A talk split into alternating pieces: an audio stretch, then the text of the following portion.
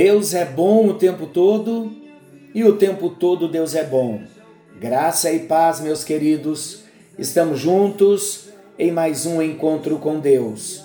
Eu sou o pastor Paulo Rogério e estou muito feliz por estar chegando a você nesta hora com mais uma porção da palavra do nosso Deus.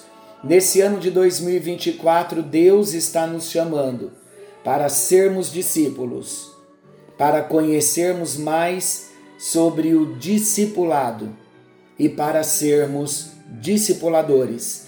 Então, estas três palavras com a mesma raiz, elas precisam ser importantes para nós: o discípulo, o discipulado e o discipulador.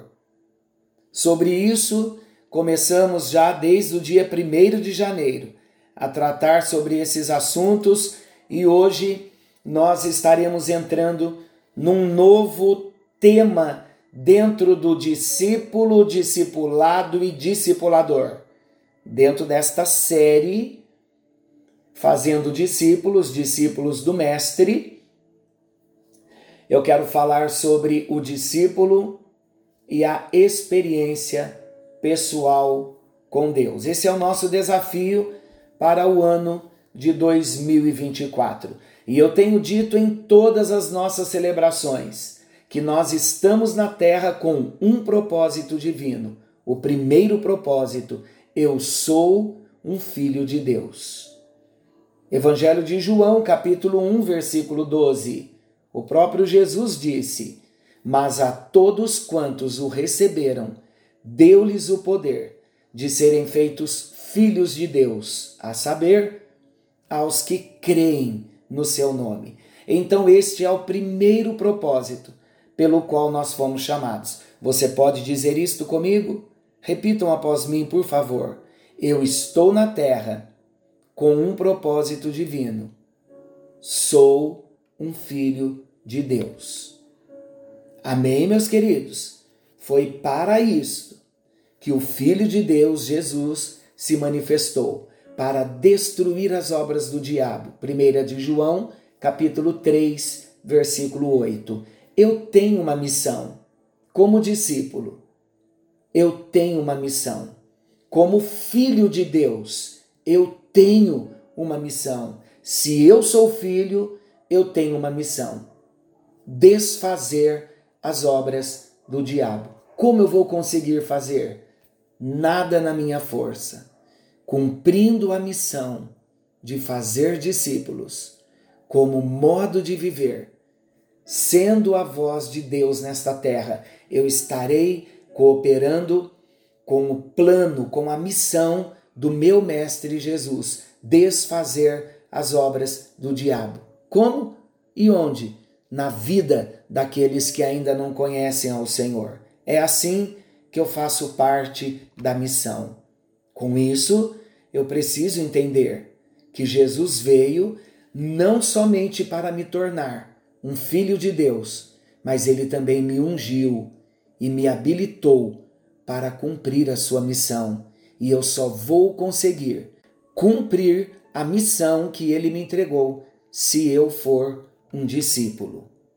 Então vem o segundo princípio para nós Estamos na terra com um propósito divino. Sou um discípulo de Cristo. Observem que há pouco nós dissemos: estamos na terra com um propósito divino. Sou um filho de Deus. E novamente, estamos na terra com um propósito divino. Propósito divino é o propósito que vem do alto, não é um propósito que nasceu no nosso coração nasceu no coração de Deus. Sou um discípulo de Cristo. E eu gosto muito da versão de Wist, em João capítulo 20, versículo 21, Jesus disse assim: Assim como o Pai me enviou, em missão permanente, pela qual ainda sou responsável, assim vos envio a vós. Diga comigo, eu estou na terra com um propósito divino além de ser filho, e por ser filho, eu sou um discípulo de Cristo. Fui enviado por ele, diga isto. Fui enviado por ele em missão, porque ele continua, Jesus, em missão permanente. E ele ainda é responsável pela sua missão. Do mesmo modo, ele envia a mim. Amém?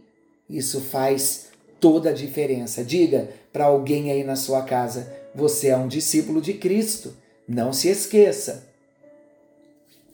Queridos, nós também trouxemos um ensinamento que eu quero ampliar aqui um pouquinho, que sempre que nós falamos de discípulo na Bíblia, nós falamos de alguém que não apenas se acercava de Jesus e andava à distância.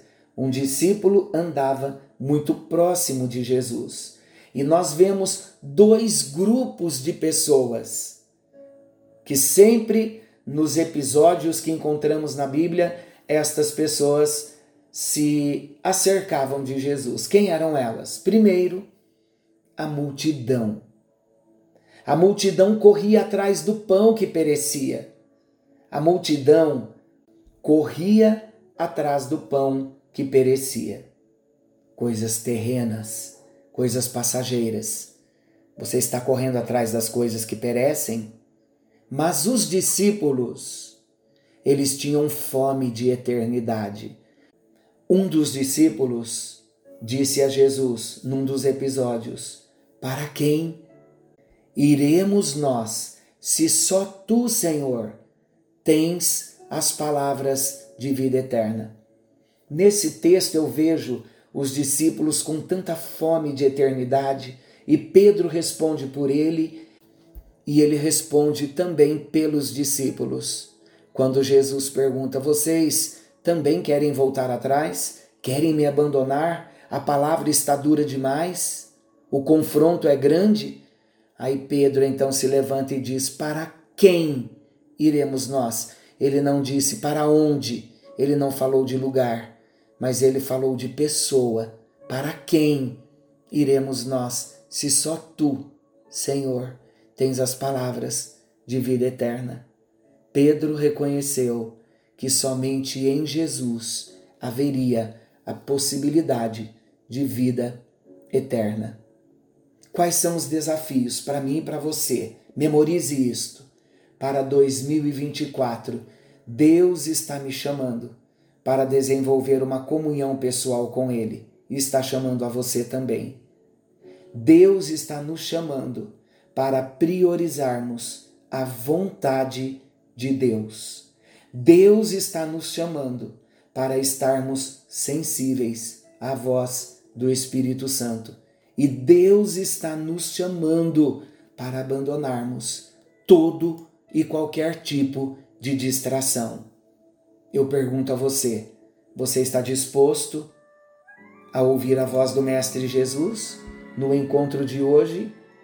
Você está disposto a desenvolver comunhão pessoal com Deus, a priorizar a vontade de Deus, a estar sensível à voz do Espírito Santo, a abandonar todo tipo de distração?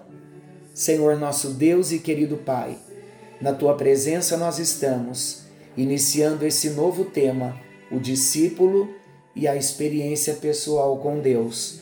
Queremos ser levados pelo Senhor a experiências pessoais com o Senhor, a priorizarmos a tua vontade. Queremos estar sensíveis à voz do teu Espírito e queremos abandonar todo tipo de distração.